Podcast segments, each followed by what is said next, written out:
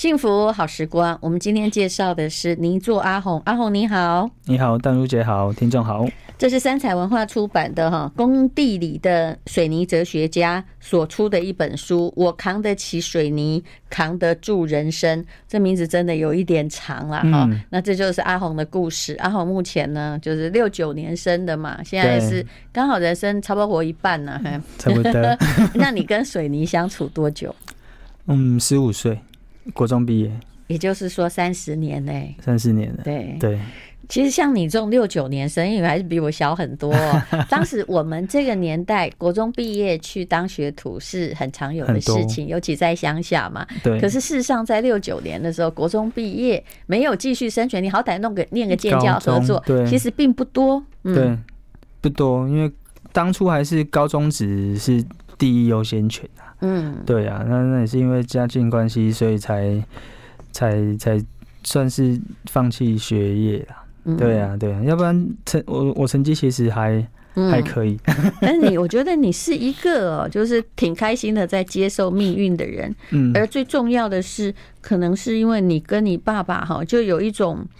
你我可以说是有点爱恨纠结的感情嘛。这本书后面呢，后段在写你自己，写的非常非常的感人。嗯，就是你的生命中的贵人。是，所以你爸爸哦，基本上是贵人，但是呢，也是后面我不好意思讲，对不对？对，嗯嗯，从也也是从他的的的人生的这种历程，我去检视自己啦。就就是，嗯、呃，当然爸爸不是那么完美的人啊，嗯、哦，那很多东西是年轻时候其实是很生气他了。其实你是本来已经考上了学校，然后就去升学，嗯、突然某一天的夜里，就爸爸就是叫大家说“米家听听”之类，大家跑，要跑到台北来，让人家找不到啊。对，这就是爸爸负债还不起嘛，对不对？对对，当初家庭的这个，我那晚上睡醒的时候被叫醒的。是。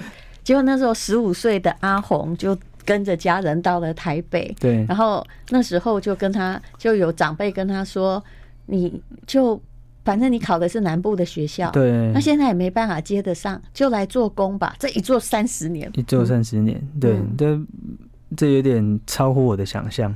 对，你以前就是这么乖的，就跟着这些长辈在做工嘛。你有谈到的那些保利达 P 的故事。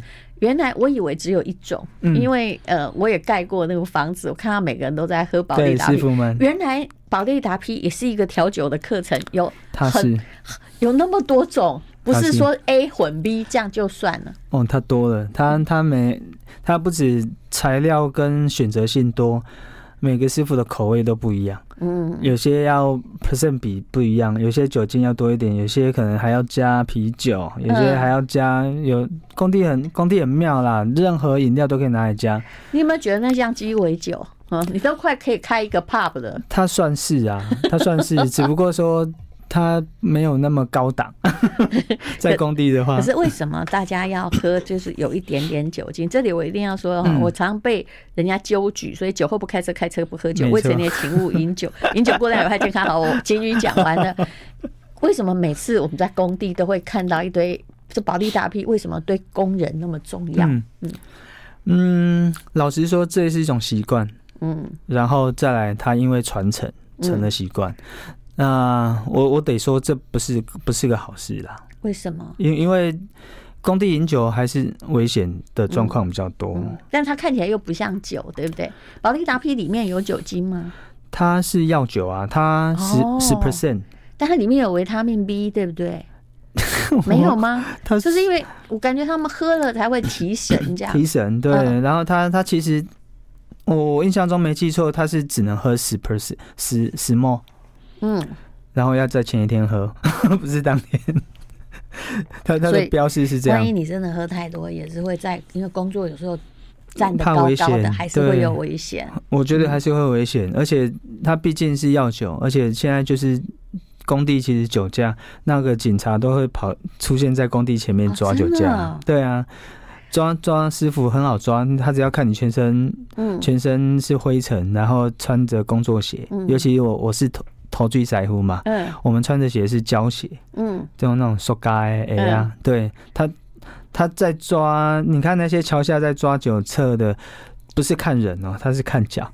啊，反正反正你假设有工人喝了保利达 P，后来又再来开车，基本上抓他就一定会有业绩，一定会有，因为都一定超标了。是，对对对，可是工地就是这样了，是。年轻。那么呃，就是因为爸爸欠债嘛，然后后来呢，爸爸就跟你一起去工地工作。可是我怎么感觉照你的写法，真正真正的在做工的人是你？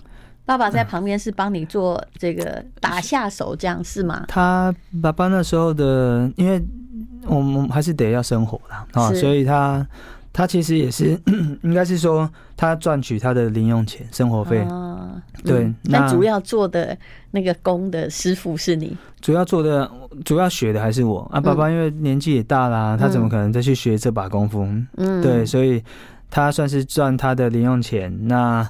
也因为有他啦，所以我才少了一点点再去，他能他能准备东西给我，嗯，对，所以你真的凡事都往好的看，但是爸爸在这段期间内也还是常常不断的借钱让你去还，对不对？对对对，那就就是他不会让你知道发生什么事，可是当发现的时候，都已经是。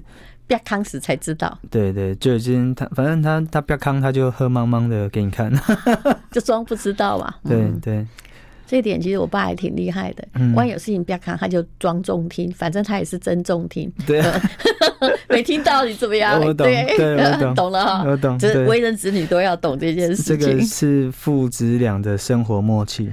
而且舅舅就是你的，就带你去。去工作的人，他就是你的师傅。师傅。后来你的所有的本领也几乎就是他，大部分是他教的。几乎都是啊，对，引引领我们进门的，跟跟学这一行都是他。嗯，你用的那个泥做师傅的那个刀，那个叫慢刀吗？慢刀。嗯，哎，我们也可以称为瓦的抹刀。那几个月你才算出师了？真的当师傅，其实我是前后到二十岁。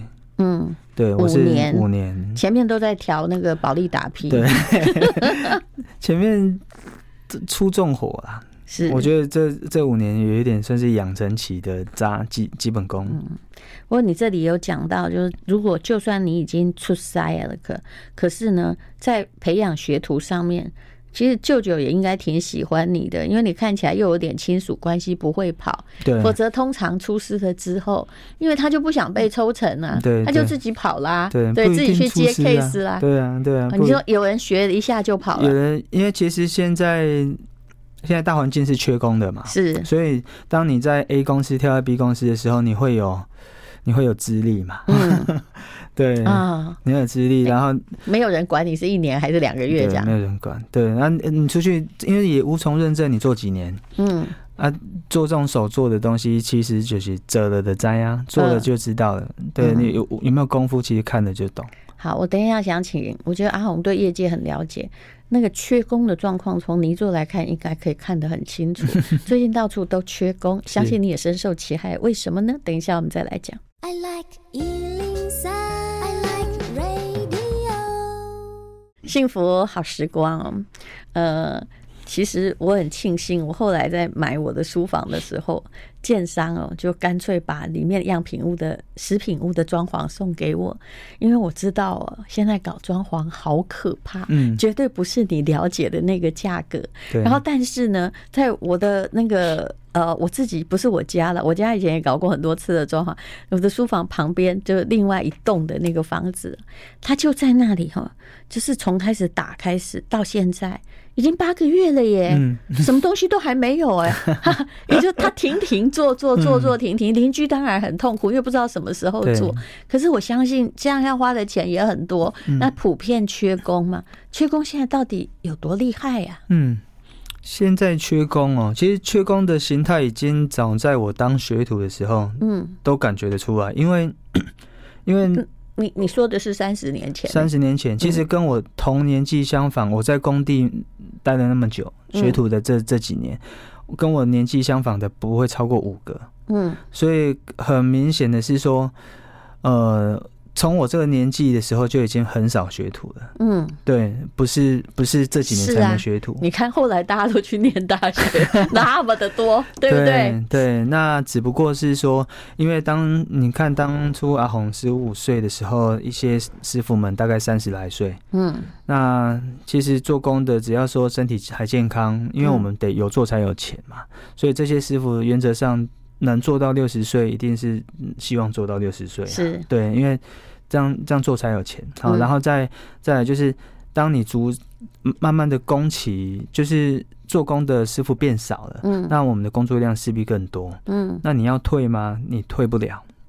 而且你在这里写说，事实上物价现在很高嘛，嗯，那也缺工，可是你们的工钱就钟点费了，嗯，也并没有随着时代的增加而增加太多。对。当然，最近好像增加很多，所以最近做装潢，比如说以前估三百万的，现在大概要六百才完得成。我看我的看法是这样，嗯，嗯应该多个五十 percent 有可能会有机会是蛮大的。嗯、是对，那我嗯我我觉得这个是一个很吊诡的事情。刚刚淡如姐讲说，为什么师傅的工资还没没没同步的上来？现在比较好笑的一点是说，现在找不到师傅，可是到处都是老板。对，到处都是任何装修平台啊，是他都说他是室内设计师啊，对，嗯、全部都是老板。那这些老板接的工作，他不一定是一个专业的师傅，专业的厂商，而且他可能控制不了师傅，他也不懂，这是我看到的状况。对，没错，嗯、对，所以。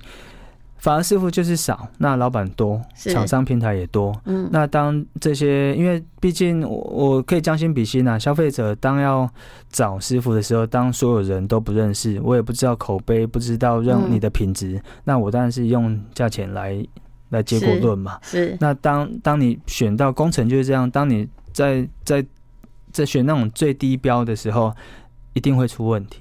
嗯，对，因为你找到的绝对不是。我看过的就是对，呃，刚刚跟你讲两手一摊，你 找不到嘞，找不到电话就都是一直语音呢，你你找不到人。对，他因为反正你给他的钱他也用完了，这设计师他发完了，嗯，然后就算了。对，最后就是留下了一摊这个烂东西，除非你再加钱，否则你找不到这个人了。对对，那那我觉得蛮。像像我最近听到蛮蛮惨的案例是新城屋就漏水啦，嗯，就就是新盖的屋是漏水的，嗯，那反而是烟雾公司现在比较蓬勃，嗯，好，因为我我我我觉得师傅都做的不行，我做完一定得要检查一下，嗯，好，那我是很伤心这种情这种业界的乱象，因为师傅本身就该把东西做好，这是我们当师傅的一个初衷嘛。嗯，好，我们从学徒当师傅，就是想说，我就是要把东西做好，那那口碑相传嘛。不过我知道这是一个盘根错节的问题，也很可能是从建设公司或那个结构公司开始做起。对，我非常了解，请各位去搜寻一下。你去搜寻，就是说哪些建设公司的建案一定漏水，哦，下面一定有的啊，其中还包括 呃出过一些事的公司，所以我只要看到，不管它地点多好，我只要看到是这家建设公司的，我我真的说过，就你不要买它就对了，否则虽然它好像也比同样的精华地段的房子便宜，可是后面真的很难承受，而且你知道漏水不是只有。你做或什么的问题，对，有的时候是水管无微不微的问题，它是整个结构有问题。对啊，那是那是头追塞进来呀，捞，对不对？这是从以前大家都这样讲，漏水是最麻烦的啦，真的。那你现在呢？就是以你的这种泥做艺术嘛闻名。那请问你是什么时候开始觉得，呃，光光只是把一个东西做的很完整、很完美，好像有一点没有开创性。你自己开创的阿红那一派呢？嗯嗯嗯，但我觉得这都是人生没有规划中的事情。那会去开这个课程，当然有有朋友有木工教室，嗯，那他们有在开课啊授课，嗯、那他有邀约我说，能不能去做一个这种水泥的体验课程？嗯。啊，我我们工工作其实很忙，嗯、哦，那我再去开这个课程，我我势必得牺牲掉我的假日，嗯，那牺牲掉假，因为这个课程都是我带着老婆小孩一起出来帮忙，嗯、对，所以他们也都会了哈，他们都会，都至少可以打下手嘛，对不对？是真的，嗯、对，因为从小就跟我在工地，是，所以这个课程。推广到今年已经第三年了，嗯，那个水泥慢抹的无框化嘛，对对，就表示很受欢迎，才能够一直教下去嘛。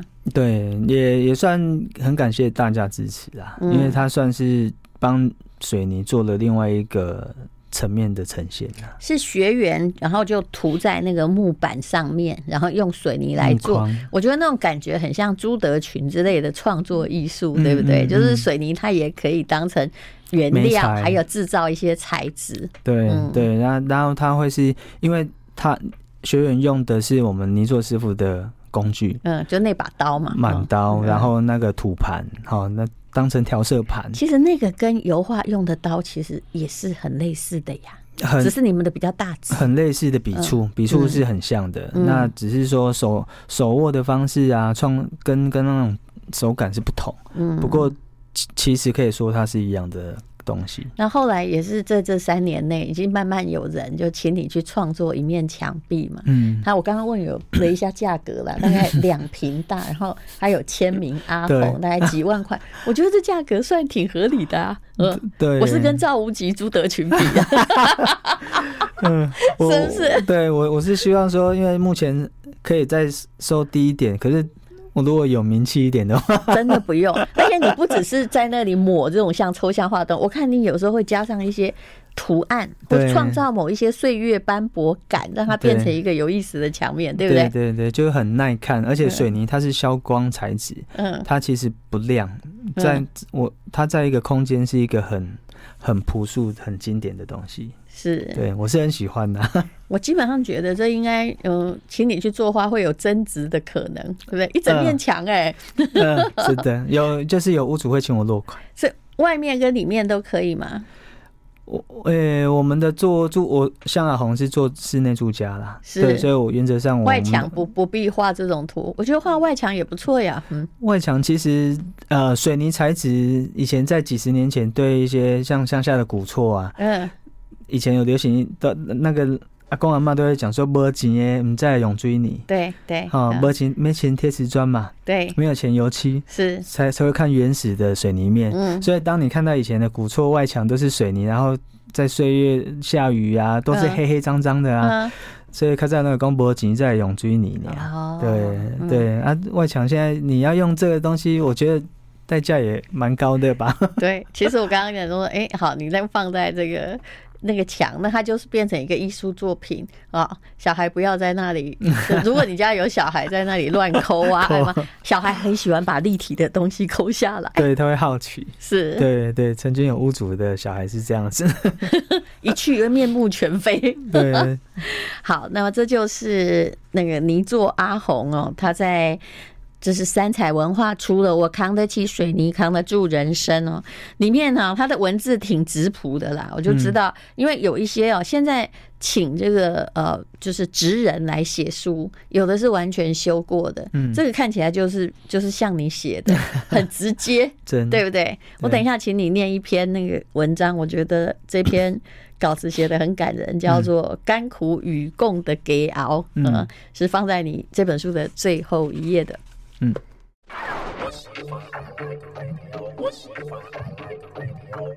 今天我们请到的是泥作阿红，他也是工地里的水泥哲学家。我觉得他是很接近艺术家的泥作师傅。那么他来念他现在的《我扛得起水泥，扛得住人生》这本书里面最后一章，写给他的太太，我觉得挺感人的。嗯嗯，请吧。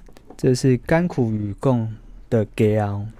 那我认识我太太时，她还是学生，呃，半工半读，在戏院的售票口工作。那我和朋友骑车经过，其实，呃，跑过去窥她，找她聊天，常常一站就是几个小时。那阿红身高不高啊？欧搭讪，没有背景，也没有钱，更没有学历。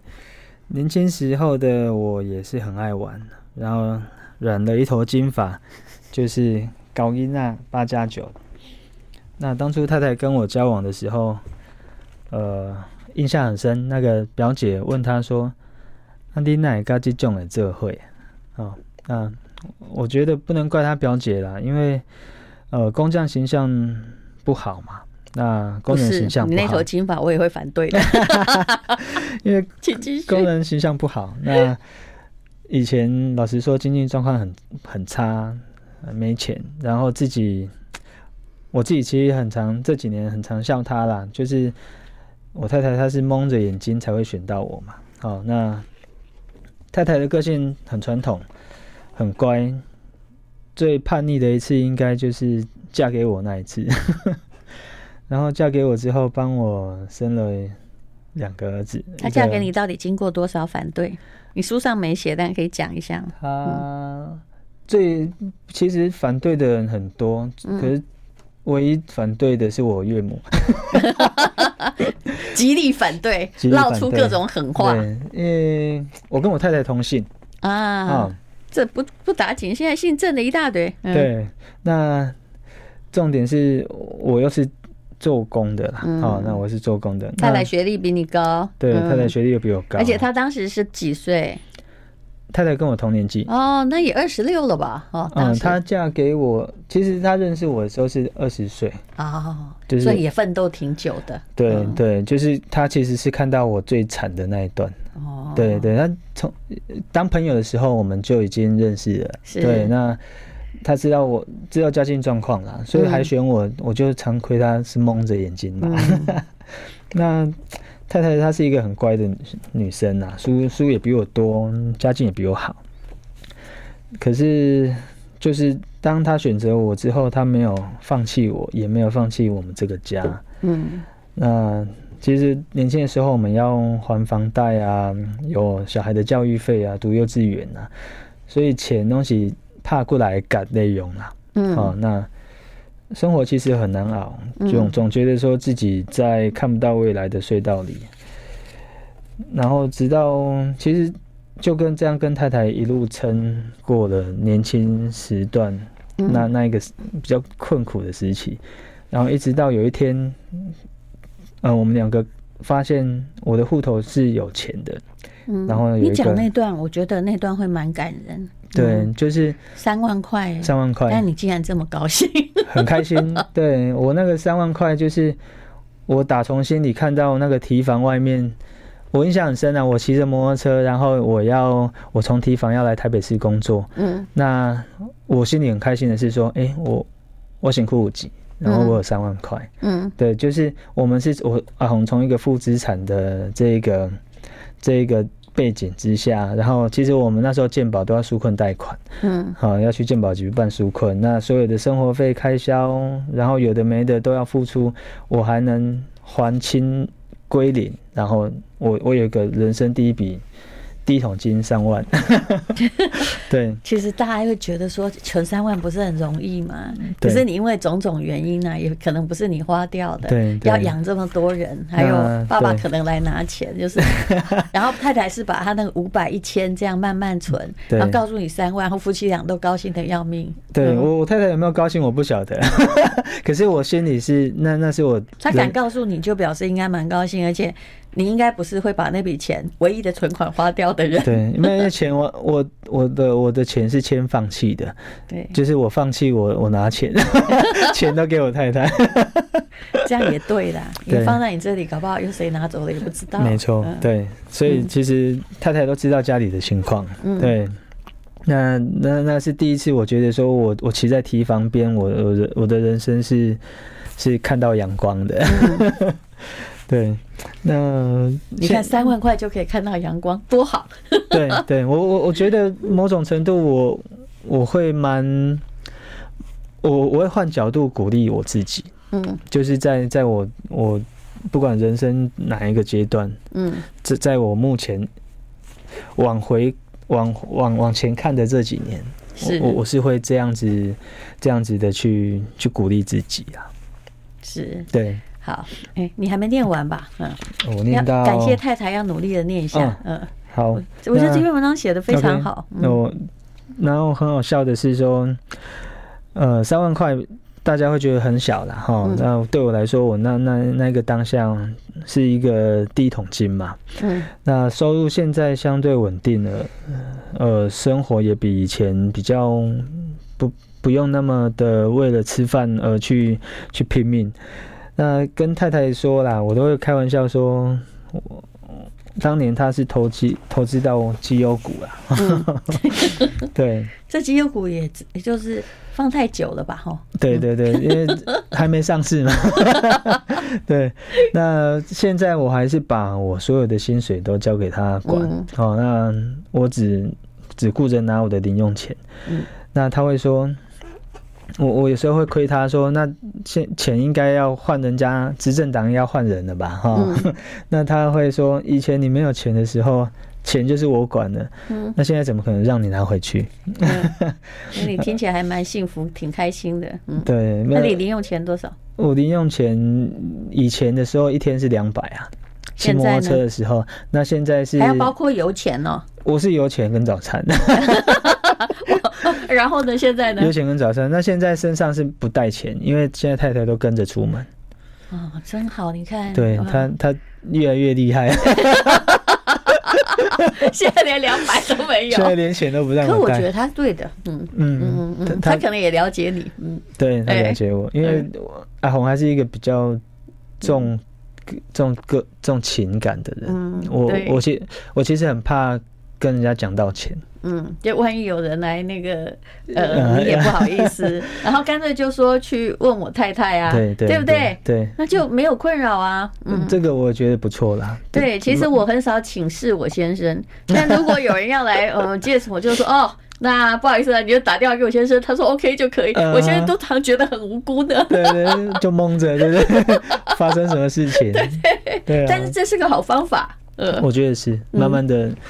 这这个也，他太太也会帮我过滤过滤掉一些朋友，嗯，对，那到现在我还是很感谢太太。如果说我我现在要讲我有什么成就吗？嗯，因那都是因为有他在啦。对对啊，对，那谢谢他跟在我旁边，牵着我的手，扛着我们的家，才有现在的阿红。我觉得他真是了不起，而且你这边。也写的很平实，然后晴雯病嘛。好，我们等一下来谈一谈这个泥作这件事。还有这个一般而言哦，我我你知道我公公是木匠，呃，他以前也非常会哦，就是威胁我先生，就说哈，你买他租对吧？哈。来来，跟他去也得做吧。嘿，哇！我先生就是被这个吓死了，因为他真的也没天分呐，对不对？可是后来我公公其实前几年去世之后，我常常对我先生说，对，当然我这个话里也有讽刺的意味啊。我就跟他说，比如我一个东西坏掉，或者是什么东西，那个他很厉害哎，他虽然是做木匠的，是，但是比如说那边什么东西坏掉，不必是木头哦，对，他都会修。他甚至曾经把我买来的一个。清朝的那个古董椅修复成原来的那个样子，就是很厉害。然后甚至什么灯泡啊、微博呀，就是家里的那个我公公都会来家里修。所以有一天呢，他过世大概一年之后，我就跟我先生说：“我非常怀念你爸爸，你为什么一点手艺都没有学到？”意思是说，那请问你的功能在哪里？这个小事情我都还要去叫人家来，这样你总不能叫我会吧？对。然后他就回我一个哭笑不得的脸，这样 贴图。所以你知道，就是说，就是有些人他就是可以在某一个方面做到非常的登峰造极。对，可是可是其实我公公了解他，他这样会威胁他的儿子，他是是因为说，因为他太辛苦了，对，他不要他儿子们在做这件事。是啊，对。可是我觉得你比较特别，你的儿子女儿都带在那个，而且他们对水泥也有感情，而相当看起来发展不错。我们等下来谈这个。I like 幸福好时光，好，我们刚刚讲到啦做工，对不对？一般的人会觉得我太辛苦了，对，我的儿女哦，这个不要做这一行，你赶快去给我读书了，对不对？可是我觉得你的态度不是这样的，嗯，呃，做工事实上是是辛苦，没错啦，好，要不然也不会缺工成这样。是，那不过我觉得阿红对小孩的教育观是吃苦。嗯，就是我，我希望，因为我没办法给他什么东西，嗯，那我能，我能教他的是，就是以我自己的经验，然后去身教传承给他们。那我觉得在工地吃苦是一个最折磨人心的事情。他是从几岁的时候开始要做什么事情？他。他应该是说，应该也不是在那边堆石头玩嘛，对不对？对，他应该是说，他们是小时候会来工地，是因为小孩没有人带。嗯，那我们工地有时候会是假日要施工。那你太太是当时有自己的工作？太太从生了小孩之后，她其实就要带小孩了。哦，对，所以就变成一家就四口都在工地。对，一开始是先生姐姐嘛，嗯，对，那之后才是儿子啊。是，那当然也要儿子，他们已经是学龄了，已已经是幼稚园了，嗯，那他们也放假，嗯。啊，真的没人带啊，我们得带在身边，嗯，对，所以所以从从他们的幼稚园时期就都在工地。所以太太虽然是在带小孩，但是她事实上也有帮你做一些事情，所以才会在工地嘛，不然在那边看着也无趣啊。对啊，对啊，所以工地很常有夫妻档。啊，父子档，因为别人也很难顾到了。嗯，对。然后老实说，以前如果因为做工就是出门才有钱，那你有时候如果工大环境不好，工工作接接不上的话，那休息其实是没有收入的。所以你的说说你儿子跟女儿，他们什么时候会帮忙做什么事好吗？因为整个工程我们一无所知。嗯，他在他们小时候就是来工地。一开始是玩沙啦，对，玩的整个天花板都是啊。其实我觉得那蛮好玩的，很好玩。对他们来说，工地是一个竞技场。嗯，对。那当我们当然只能把它丢在沙坑里面，然后沙坑还是比较安全的一个地方。是，是。对，可是相对的，就是那边周遭的沙会飞来飞去的，他们会甩来甩去的。那慢慢的长大了，他们其实会帮忙材料的搬运啊，搬红砖啊，嗯，然后去拆瓷砖的纸箱啊。对，因为我一直在这泥做，因为。虽然你那个现在是泥做艺术，可是也要把墙砌起来哈。对，我都忘了这也是泥水工。对，啊抹墙啊，所以他们要帮忙挖土啊，沙袋要移位啊。那我儿子现在已经比我高了啊，他他已经能搬得动一包水泥重了。可是他同时他也还在读书啊，对不对？对，他是假日。他现在比如说青少年都会叛逆，他是自愿跟你去的，还是说嗯？他被逼的啊，可是他没有跟你说，爸爸我要考试啊。会会会，他会考，他会说他要考试，他他要去打球，跟同学要去打球。人家有青少年的生活。那那其实我我我对儿儿女的方式，我说十六岁就麻烦你们要去打工。嗯，对。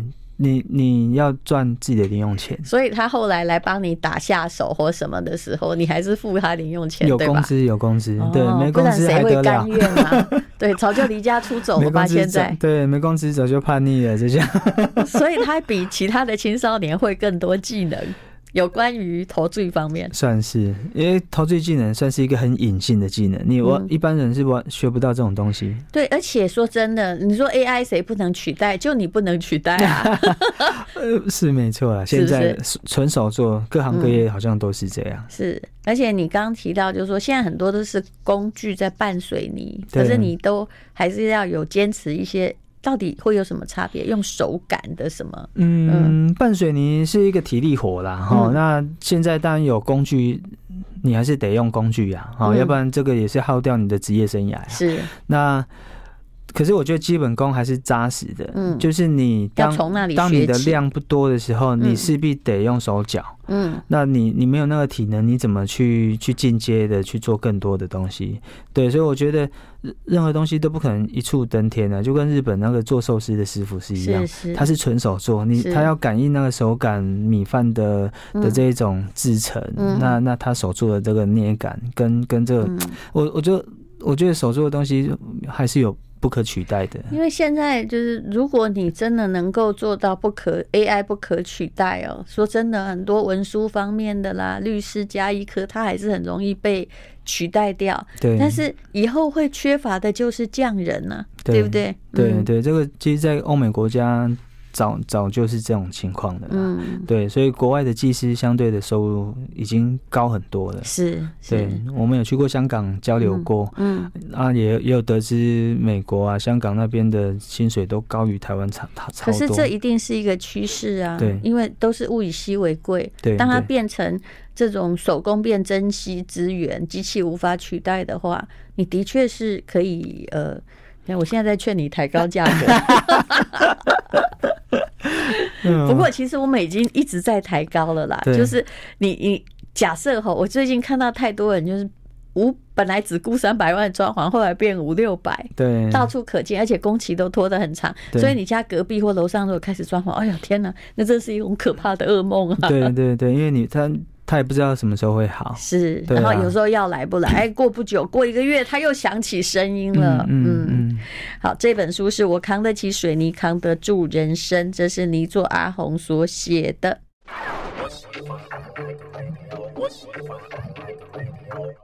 幸福好时光，今天我们访问的是泥作阿红，他是工地里的水泥哲学家，应该说他是艺术家了。那这本书是我扛得起水泥，扛得住人生。其实没有人在青少年的时候会想说自己，哎，四十岁以后到底是什么样子？嗯，我相信你当时也没有想到，对不对？嗯，对。但是其实你就是，我觉得整个泥作的细节，就从小陪得很好。你里面讲到一件事情，就是蛮感人的，就是。很多人会去逃避出活，嗯，可是你一刚开始工作的态度就不是这样，你不是一个去陪那些师傅应酬去讨他们喜欢的，而是什么难的事情你就先抢着做，抢着学，别人逃走你就默默的做，嗯嗯，对，因为呃，毕竟这些师傅们他们看的。你你你你你再怎么讨好他都是表面呐、啊，对，他们其实都在看。那打从心里，你要让他要教他，他要教你功夫，他看的是你的人嘛，是哦，你的你的态度跟积极度。嗯，那当当你全身都是汗，还站在他旁边。喘吁吁的搬完东西，马上跑去在旁边看的时候，嗯，他他会觉得说你你是真心要学的。所以你有时候做那些什么公关未必有用。你在这里就讲到有一位学长，对不对？啊，他就是做停扣的，他就去做，然后但是呢，他就把出工留给你。但其实师傅给你的薪水还是比较高的，因为他有看见。对对，因为他知道说你的产能在哪里，嗯，按他有感动感受到你对这份行业的。积极度啦，嗯，对对。哎，看你的泥做生涯三十年哦、喔，你似乎从来没有说我不做了，我要去做别的事情的时候。嗯、你这是这么专一的人吗？呃，这个应该不是，应该是说会这样子坚持，经济层面是最大的主因啊。嗯，哦，因为从我当学徒到当师傅。你做的收入其实不算低，嗯，对，是。真的是不算低，但是就是你要做就会有，对，对不对？你要听着，然后你要你你要能能能就是想办法去 去维持你的收入嘛。对，这张照片这是你儿子对不对？我儿子，对，他都有二头肌的嘞，有，都是为了要帮你搬东西啊，应该不是去健身房练的吧？不是不是，工地是最佳的健身房，而且是不用钱的，是，对对对。而且工地的健身不是一两个小时就休息，是扛下来都半天。嗯，对。那你也说过，你之前就人家很年轻的时候就开始工作，人家就在旁边鹅肉呢，做的很好，但是这鹅肉的半天墙倒了，墙倒了，我就在屋主的前面把他家的墙气倒了，然后然后那屋主就默默的头烧着烧着往背对着我走出去，从今以后不敢来工地跟我聊天。是对，因为他可能怕说。我又把他家搞砸之类，住不了多久，整个房子就倒掉了。对对对，那个已经是一个很囧的一个状态。所以其实那个基本的功法非常的重要，就一切照规矩来，也敷衍不得。对对，按部就班，要稳扎稳打的。是，对。好，那他这里面也有谈到了工程的乱象，这也是我有看到什么室内设计风，就一窝蜂报考室内设计，因为他们觉得这个比较勤扣，对，但也未必有真的才华。对，那么就是。一直在建立人脉，他就只负责估价，然后找工人来帮忙做。可事实上，我都知道啊，除非你真的很有办法，否则你真的控制不了那所有的施工过程。对对，连我们自己都没办法百分之百的控制师傅们的的施作啦。嗯，对啊，对啊，所以把自己做好比较重要。是。好，那跟你推荐这本《我扛得住，扛得起水泥，扛得住人生》，这是泥作阿红郑志宏所写的。谢谢阿红，谢谢淡如姐。